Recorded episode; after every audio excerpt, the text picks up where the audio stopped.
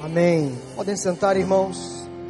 Nós estamos chegando a este final do Congresso de Família. Eu quero, em nome da igreja, em nome do pastor Wanda, agradecer aqueles irmãos que trouxeram a foto da sua família e que nos ajudaram a compor esse lindo cenário que foi preparado especialmente para o nosso congresso.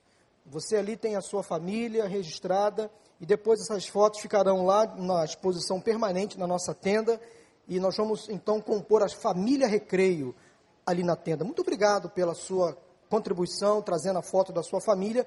E também a você que trouxe a sua doação. Estamos encerrando hoje as doações de fraldas e roupinhas para bebês recém-nascidos para a maternidade Leila Diniz. Durante esta semana faremos a entrega dessas doações ali na maternidade Leila Diniz. Quantos não estiveram aqui hoje pela manhã? Quantos não estiveram aqui? A maior parte. Hoje pela manhã falando sobre o tema do congresso, retrato de família, eu falei da, do gosto que nós temos em tirar fotografias. De uma época antiga, onde as fotografias não eram como hoje, eram tiradas em filmes, nós mandávamos revelar. Falei lá atrás do lambi-lambi, aquela máquina antiga, arcaica, que muitas pessoas também tiravam suas fotografias ali. Falei do monóculo, mas falei também das selfies. Olha aí as ideias que nós temos aí, né? O que é a selfie? É aquilo que a gente faz hoje. Pega o celular e tira uma foto e publica. Então você está com seu celular aí?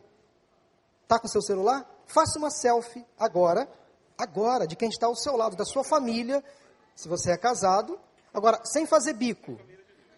Porque o pessoal, quando faz selfie, fica fazendo biquinho, não sei porquê. Então, se você não veio pela manhã, eu fiz essa dinâmica aqui com o pessoal da manhã, o pessoal postou depois. Então faça uma, uma selfie agora da sua família, de quem está aí do seu lado. Se você está sozinho, faça uma selfie sua mesmo, tá bom?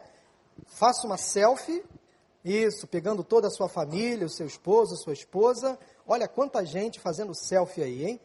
Isso. Tira foto e você vai publicar agora, se você puder. Coloque nas redes sociais aí, no seu WhatsApp, uh, no Instagram, no Facebook Estou na PIB do Recreio, vem para a PIB do Recreio, esse é o retrato da minha família. Você pode colocar aí uma hashtag qualquer, uma coisa para ilustrar, uma frase para ilustrar essa foto, e você vai publicar essa foto aí e guarda o seu celular. Publique e guarda, tá bom? Ok assim? Se não puder publicar agora, publica depois do culto.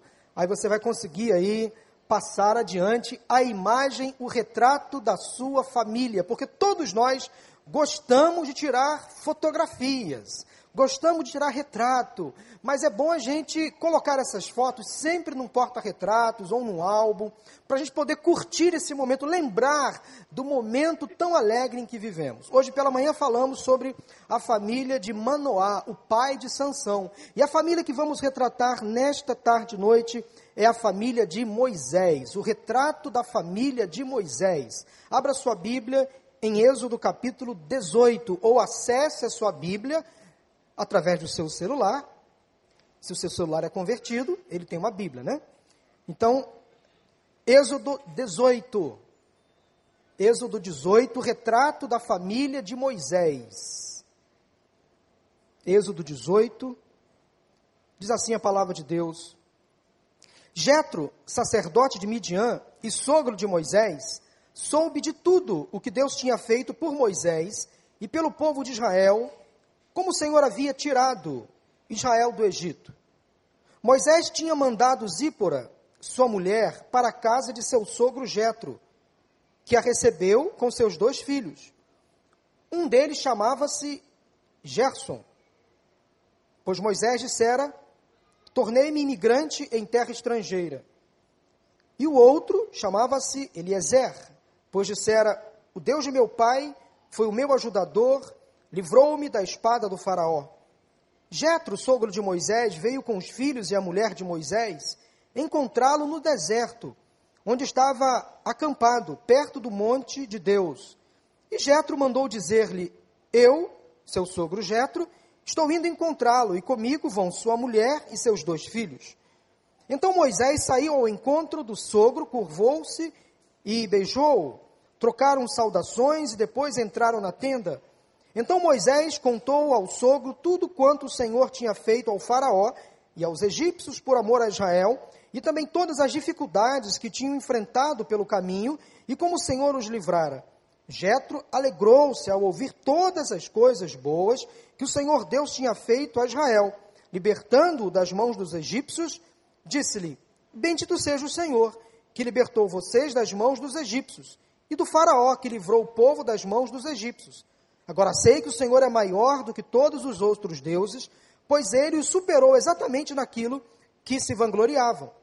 Então Jetro, sogro de Moisés, ofereceu em um holocausto e sacrifícios a Deus. E Arão veio com todas as autoridades de Israel para comerem com o sogro de Moisés na presença de Deus. No dia seguinte, Moisés assentou-se para julgar as questões do povo, e este permaneceu em pé diante dele, desde a manhã até o cair da tarde. Quando seu sogro viu tudo o que ele estava fazendo pelo povo, disse: Que é que você está fazendo? Porque só você se assenta para julgar, e todo este povo espera em pé desde a manhã até o cair da tarde. Moisés lhe respondeu: O povo me procura para que eu consulte a Deus. Toda vez que alguém que tem uma questão, esta me é trazida e eu decido entre as partes e ensino-lhes os decretos e leis de Deus. Respondeu o sogro de Moisés: O que você está fazendo não é bom. Você e seu povo ficarão esgotados, pois essa tarefa lhe é pesada demais. Você não pode executá-la sozinho. Agora ouça-me, eu lhe direi um conselho, e que Deus esteja com você. Seja você o representante do povo diante de Deus, e leve a Deus as suas questões. Oriente-os quanto aos decretos e leis, mostrando-lhes como devem viver e o que devem fazer. Mas escolha dentre o povo, dentre todo o povo, homens capazes, tementes a Deus, dignos de confiança, inimigos de ganho desonesto. Estabeleça-os como chefes de mil, de cem, de cinquenta e de dez. Eles estarão sempre à disposição do povo para julgar as questões. Trarão a você apenas as questões difíceis. As mais simples decidirão sozinhos. Isso tornará mais leve o seu fardo, porque eles o dividirão com, você. Se você assim fizer, e se assim Deus ordenar, você será capaz de suportar as dificuldades e todo este povo voltará para casa satisfeito. Moisés aceitou o conselho do sogro e fez tudo como ele tinha sugerido. Escolheu homens capazes de todo Israel e colocou-os como líderes do povo, chefes de mil, de cem, de cinquenta e de dez. Estes ficaram com juiz, como juízes permanentes do povo. As questões difíceis levaram a Moisés. As mais simples, porém, eles mesmos resolviam.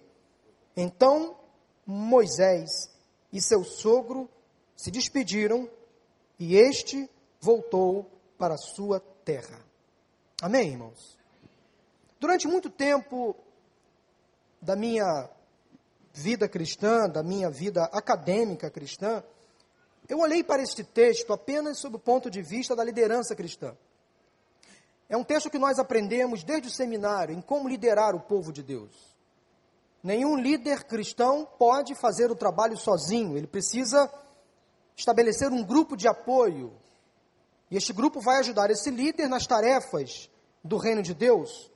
E eu pensava, de fato, um líder não pode ser centralizador.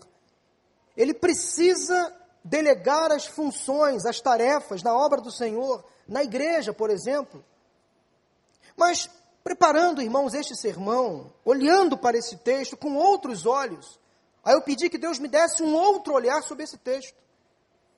Por ser pastor de família, eu tenho uma visão das famílias da Bíblia.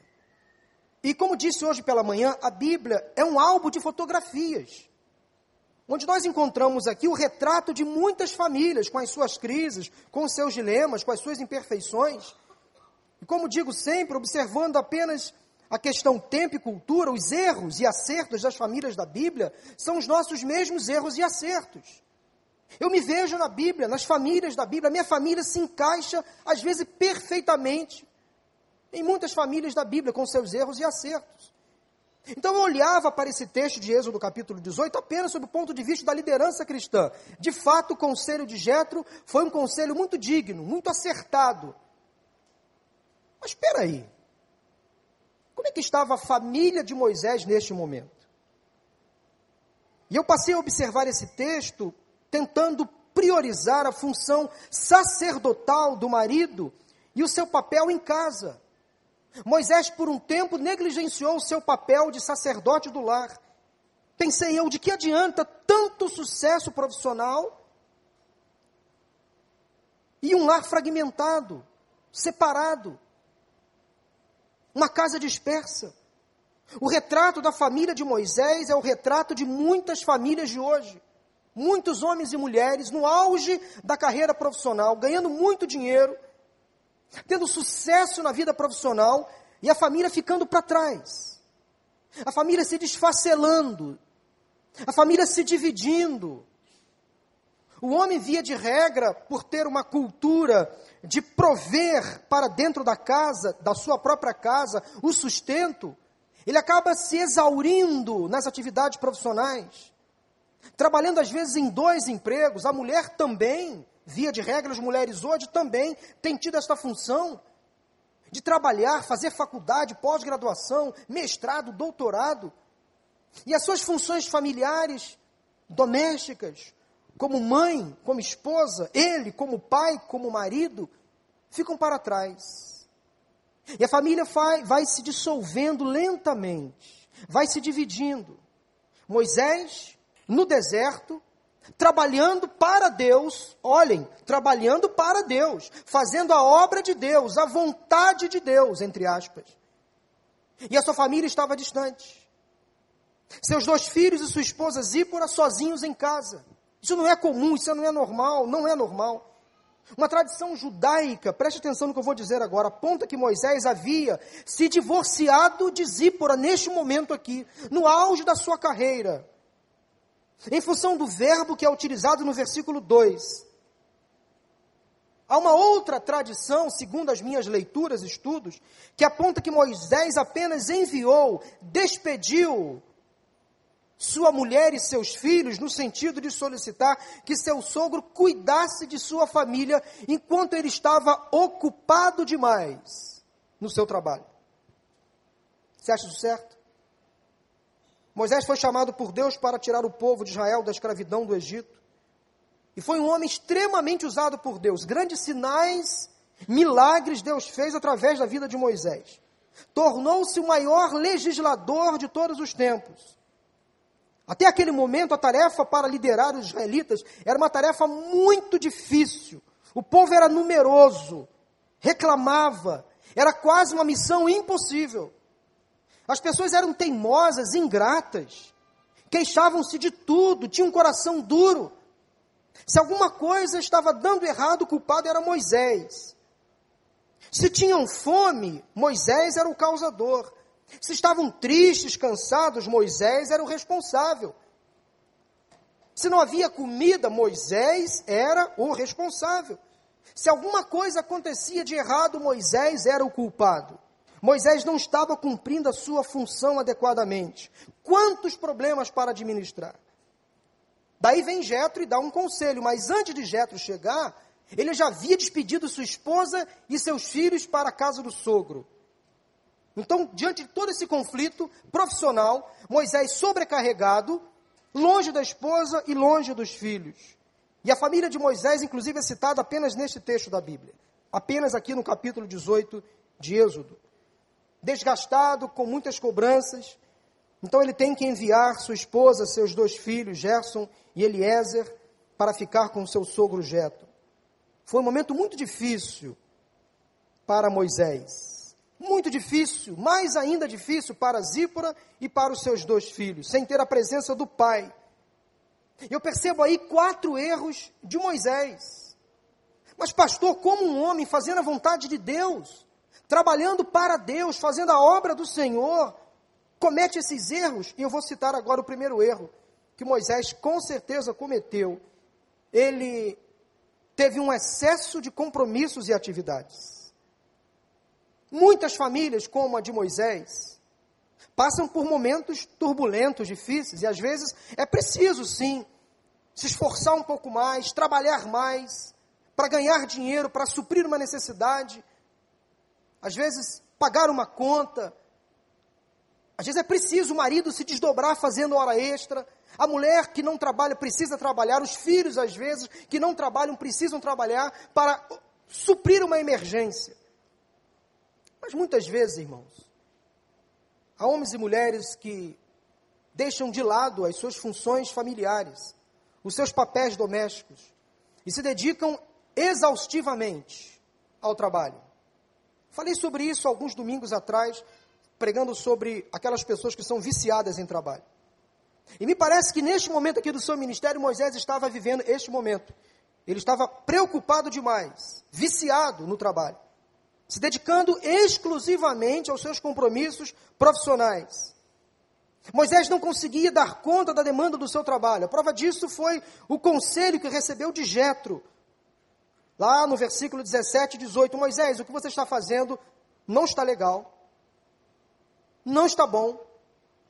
Mas antes mesmo de Jetro, com certeza se preocupar com a vida profissional de Moisés, ele estava preocupado, sem dúvida alguma, com a vida da sua filha e dos seus netos.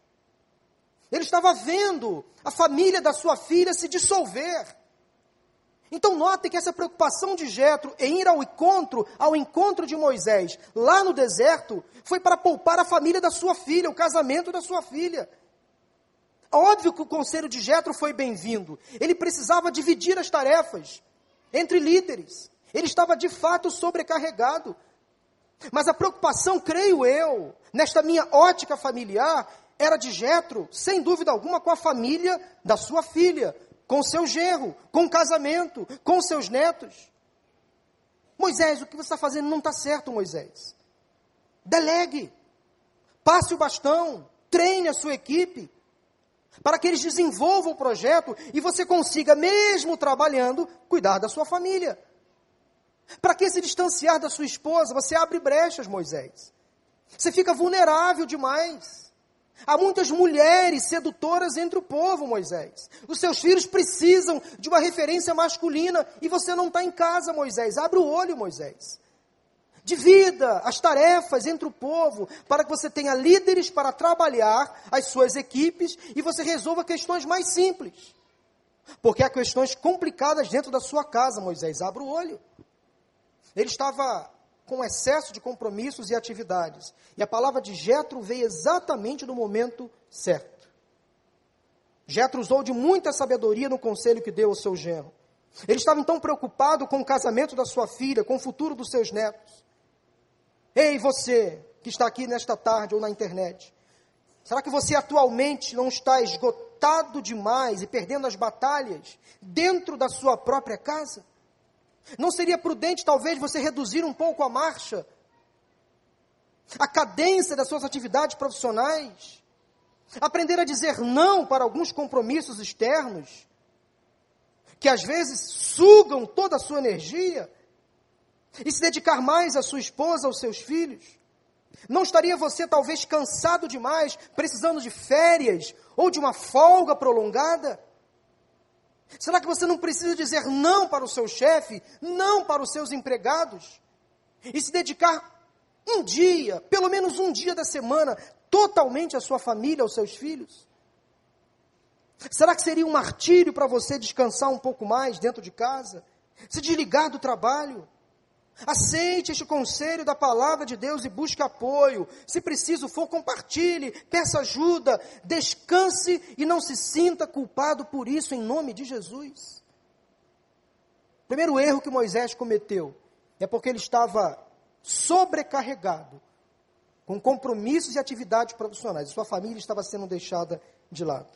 Segundo erro que ele cometeu, preste atenção, o distanciamento familiar, sem dúvida. Ele foi obrigado então a mandar sua esposa e seus filhos para a casa de seu sogro. Ao fazer isso, ele correu, como disse, um sério risco. Abriu brechas. Ainda bem que Jetro então foi sábio e percebeu que aquela atitude não estava correta, não estava certa. A família não se dividiu, graças a Deus. A intervenção de Jetro foi providencial, divina. A mulher e os filhos na casa do sogro ele trabalhando. Não está certo isso. O trabalho não pode ocupar todo o nosso tempo. A família não pode se dividir, não pode se distanciar. Nós já passamos a maior parte do tempo no trabalho. Cerca de oito horas por dia, sem contar o deslocamento. Nós passamos no trabalho, ou voltado para o trabalho, concorda comigo? Quem trabalha no centro da cidade, por exemplo, e mora aqui no Recreio, nas Vargens, dependendo do dia, você, dura duas horas para chegar no centro da cidade. Então você fica, em média, 12 horas por dia, em média, às vezes um pouco menos, às vezes um pouco mais, dedicado ao seu trabalho. Aí quando você chega em casa, você não tem tempo para sua esposa, para o seu esposo, não tem tempo para os seus filhos. Aí quando chega o final de semana, você tem um compromisso, você tem uma atividade, você fica arrumando trabalho extra. Sempre alguma coisa para sair de casa. Que seja um futebol, que às vezes pode causar, sim, sim, um, um relaxamento, é, um desestresse. É até bom de vez em quando você sair para jogar uma bola com seus amigos. Mas todo sábado? Toda noite compromisso? Por que você não reduz um pouco a sua marcha para unir a família, para se reunir em torno da mesa, para fazer o culto doméstico, para orar juntos, para contar uma história, contar piada, se alegrar, fazer pipoca, assistir um filme? Uma vez a minha filha me chamou a atenção. Eu entendi o recado dela. Eu cheguei em casa tarde do trabalho. E estava numa sequência de muitas atividades e compromissos no trabalho. E a vida de pastor é uma vida que não tem regra de horário. Nós trabalhamos em qualquer hora, somos chamados a qualquer momento. Até de madrugada, o telefone toca, a gente precisa atender. Nós não temos uma regra, um quadro horário definido. Os nossos horários são incertos, são indefinidos. Mas a minha esposa, a minha filha me deu o seguinte recado: pai, aqui em casa eu quero que você seja o meu pai. Eu não quero que você seja o pastor. Eu entendi o recado dela. Eu quero que aqui você seja o meu pai. Aqui você não é o meu pastor. Aqui você não é pastor, você é meu pai. Eu pedi perdão a ela e falei, filha, você está com toda a razão. Eu não posso levar trabalho para casa. Eu não posso preocupar vocês com as minhas demandas no trabalho na igreja. Aqui eu tenho que ser pai. Aqui eu tenho que ser esposo. Entenderam o recado da minha filha? Eu entendi. Ela precisava tão somente que eu fosse dentro de casa um pai para ela, para ouvir, para brincar, para se divertir com ela. Só isso que ela precisava. Porque às vezes, meus irmãos, em função dos compromissos que temos, a família vai se dividindo, se distanciando, cada um fica no seu quarto. O marido não consegue mais ter um relacionamento prazeroso com a esposa. Chega cansado em casa, a mulher idem, depois de um dia de trabalho, quase não se falam, as brechas vão sendo abertas, vão se alargando, alargando, alargando. Os filhos, cada um no seu quarto, na internet, no WhatsApp, no celular não há mais conversa, não há mais diálogo, não sentam mais à mesa, nem para uma refeição. Isso vai minando a família, destruindo os lares. E é uma destruição silenciosa, que vai fazendo um rombo imenso. E às vezes a gente não percebe, não percebe o mal que estamos fazendo dentro da nossa própria casa. Distanciamento familiar. Quantos pais se afastam de seus filhos apesar de morarem na mesma casa e quando percebem já perderam para as más companhias, para as drogas. Quantos filhos se distanciam da vida familiar quando caem em si, concluem que já foram longe demais, como o exemplo da parábola do filho pródigo, quando diz que ele foi para uma terra distante, uma terra longe. E quando às vezes nós pais percebemos que mesmo dentro de casa, mesmo morando conosco, nossos filhos já estão numa terra muito distante muito longe dali. Presentes, mas ao mesmo tempo distantes. Não deixe que o distanciamento familiar prejudique o seu casamento e a sua família. Não corra o mesmo erro, não corra o mesmo risco que Moisés correu de ter o seu lar destruído. Não se afaste dos seus filhos. Não se afaste da sua esposa. Tenho dito até para casais que passam por crises conjugais. Não é bom nem dormir em camas ou em quartos separados, porque as brechas são abertas exatamente neste momento. Então não se distancie. Pintou a crise, pintou o problema, resolva. Tenha coragem, admita o problema, trabalhe o problema, peça perdão e continuem juntos, em nome de Jesus. O terceiro erro, então, que Moisés cometeu, e Zípora também, também, que eu falo aí é a dependência dos pais. São filhos adultos, mas imaturos, com comportamentos infantis. Ora, quem casa, quer casa, e precisa de casa, e tem que assumir compromissos, responsabilidades de uma vida conjugal. É o preço que se paga.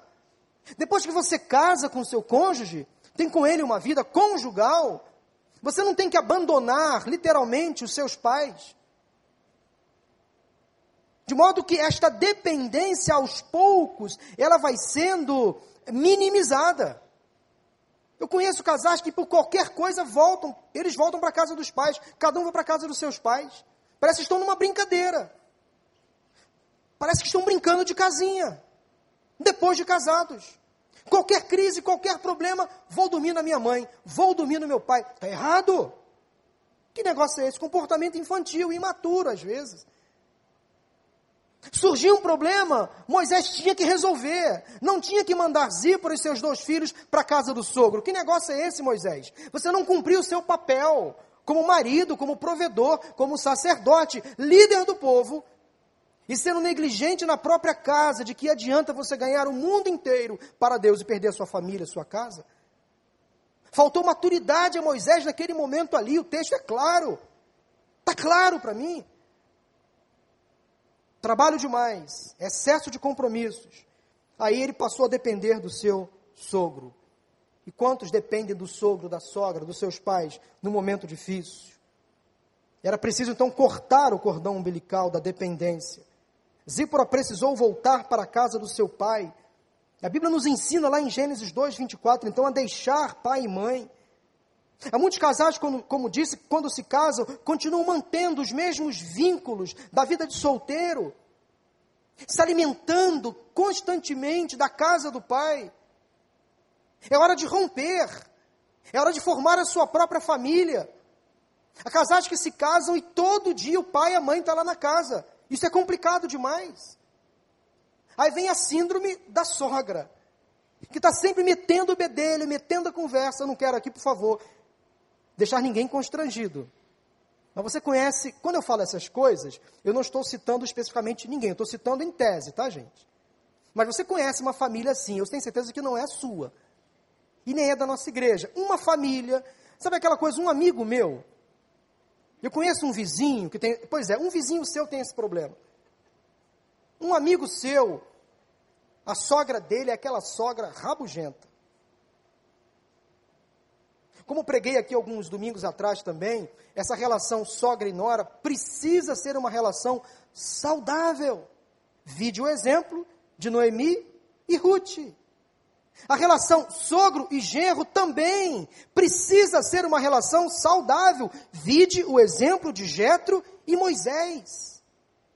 Moisés obedeceu a ordem, um conselho que recebeu do seu sogro Jetro. Por que essa relação tem que ser sempre conflitante? Mas às vezes eu concordo, há sogras e sogros que são invasivos demais. Não deixam seus filhos sobreviverem. E há filhos também que não sabem cortar o cordão umbilical, querem continuar mamando, mamando, mamando na teta da mãe a vida inteira. Naquela dependência, ou naquela codependência, que acaba sendo ruim, complicada no relacionamento conjugal. Isto é muito sério, gente. Se você é casado, como está essa área no seu relacionamento? Se você é solteiro ou divorciado, como está a relação com seus pais? Você já está se preparando para cortar o cordão umbilical da dependência, caso você se case um dia?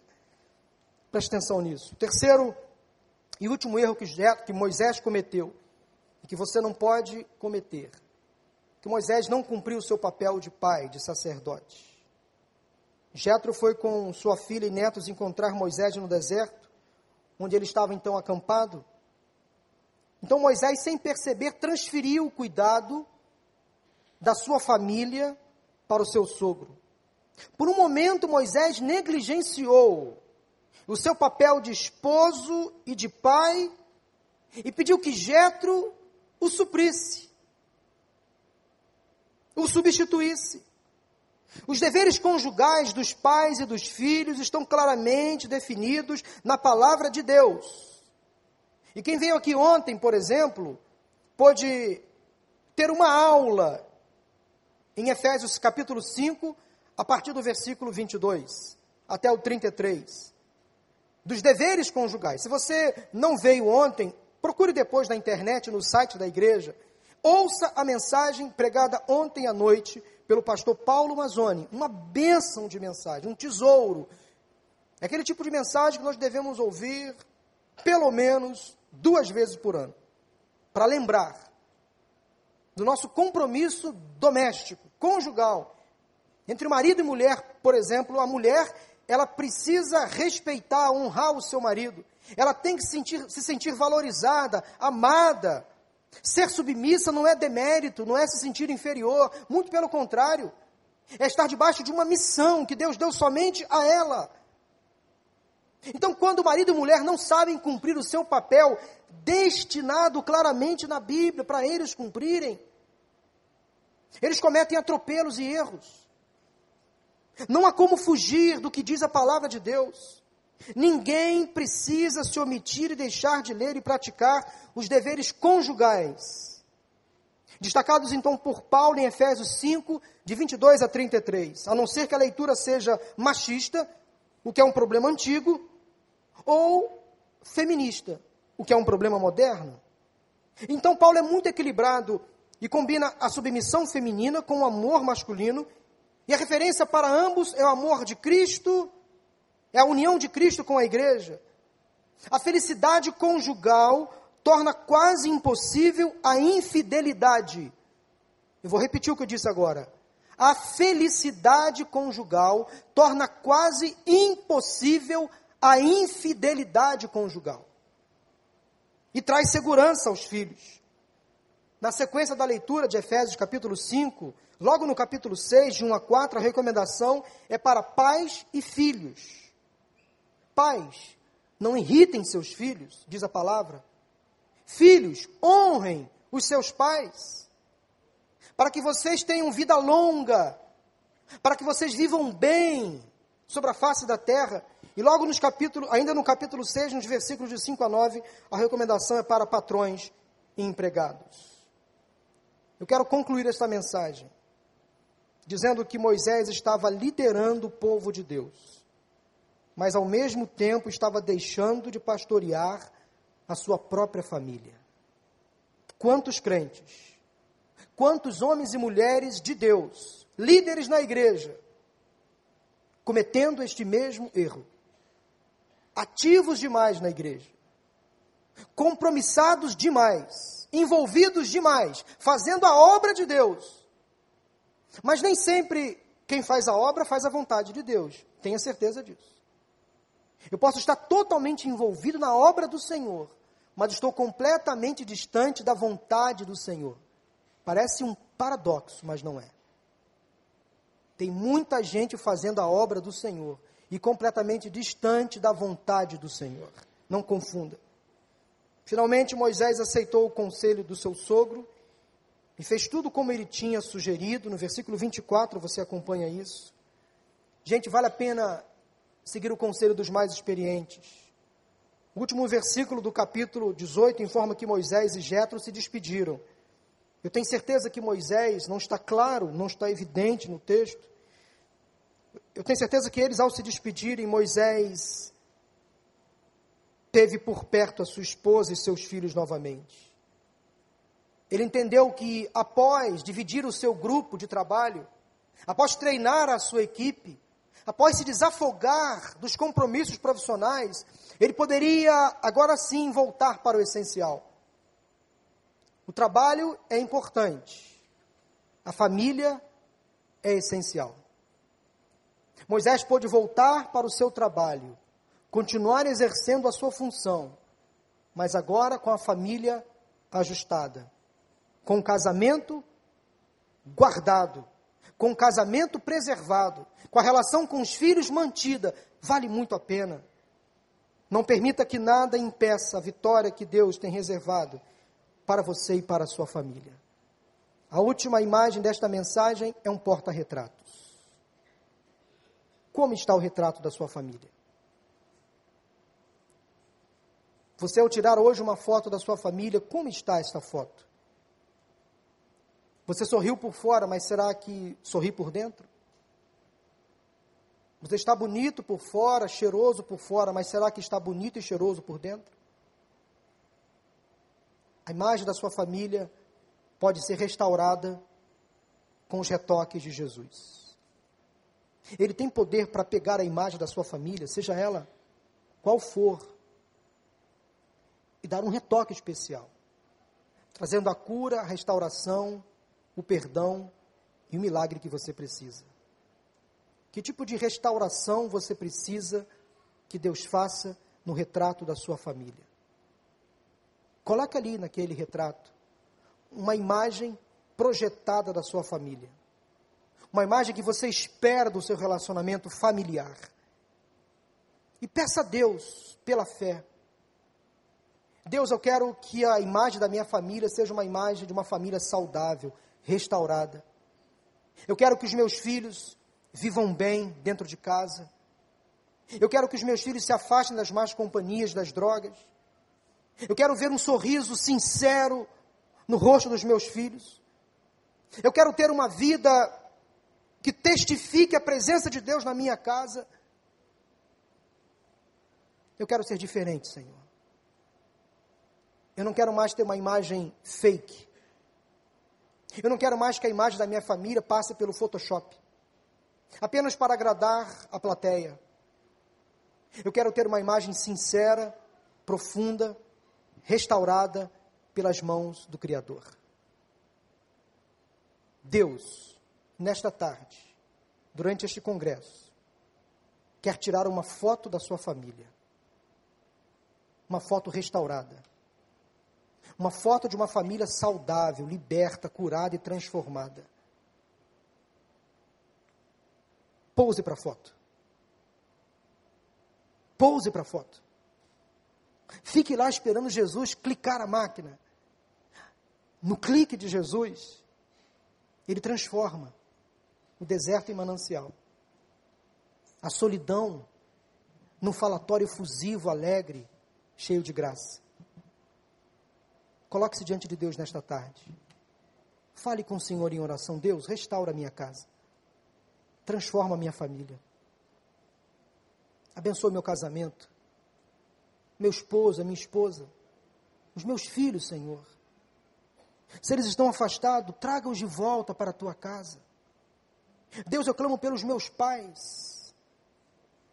Tenho acompanhado o irmão da nossa igreja, que está enfrentando uma crise no casamento dos seus pais já com quase 40 anos de casados, numa crise conjugal.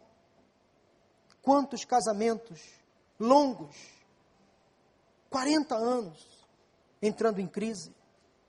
Quando o ninho fica vazio, quantos casais entram em crise? É hora de você colocar-se diante do Senhor para o Deus tirar uma foto, falar: Senhor, faça uma foto bonita, restaure a minha imagem, a começar em mim, como foi pregado na quinta-feira. Nada muda se nada muda em você. Quem sabe você vai ser um agente de mudanças para Deus transformar o seu casamento, a sua família. Coloque-se agora diante de Deus, feche os seus olhos, eu vou orar por você. Feche os seus olhos. Deus, eu clamo neste momento de oração pelas pessoas que estão aqui presentes neste culto. Tu conheces as necessidades, as dores, as angústias, as aflições. Tu sabes, Senhor, a luta de cada pessoa na sua casa, dentro da própria família. Como inimigo, Deus tem tentado afastar os membros da família uns dos outros. Tantos compromissos, atividades, que às vezes a família não tem mais tempo de sentar à mesa, nem de se encontrar para dar um sequer oi bom dia, não tem mais tempo. A internet, as redes sociais, o computador, o celular, tem afastado a Deus. Às vezes, pais que conseguem apenas manter contato com seus filhos pelo WhatsApp, mas não conseguem ter mais o face a face, não conseguem mais ter afeto, abraço. Senhor, traga ao nosso entendimento essas imperfeições modernas, esses erros que Moisés cometeu lá atrás e que nós às vezes cometemos hoje em dia. A nossa família tem que estar no centro da tua vontade. O nosso trabalho é importante, sim, mas não é essencial. O essencial nessa história toda é ter um lar, ter uma família, é ter um casamento saudável, é ter filhos na tua presença. Ó oh, Senhor, quanto ativismo para nada, só traz cansaço, estresse quantos lares se diluindo lentamente. Ó oh, Deus, restaura em nome de Jesus nesta tarde, neste lugar, as famílias que aqui estão presentes. Traga de volta o perdão, a graça, o acolhimento, a festa, a alegria dentro de cada lar, de cada casa e que ao final deste culto os teus servos voltem para os seus lares, alimentados, fortalecidos debaixo desta bênção do Senhor. Prepara-nos para mais uma semana. É o que eu oro agradecido em nome de Jesus. Amém, amém, amém.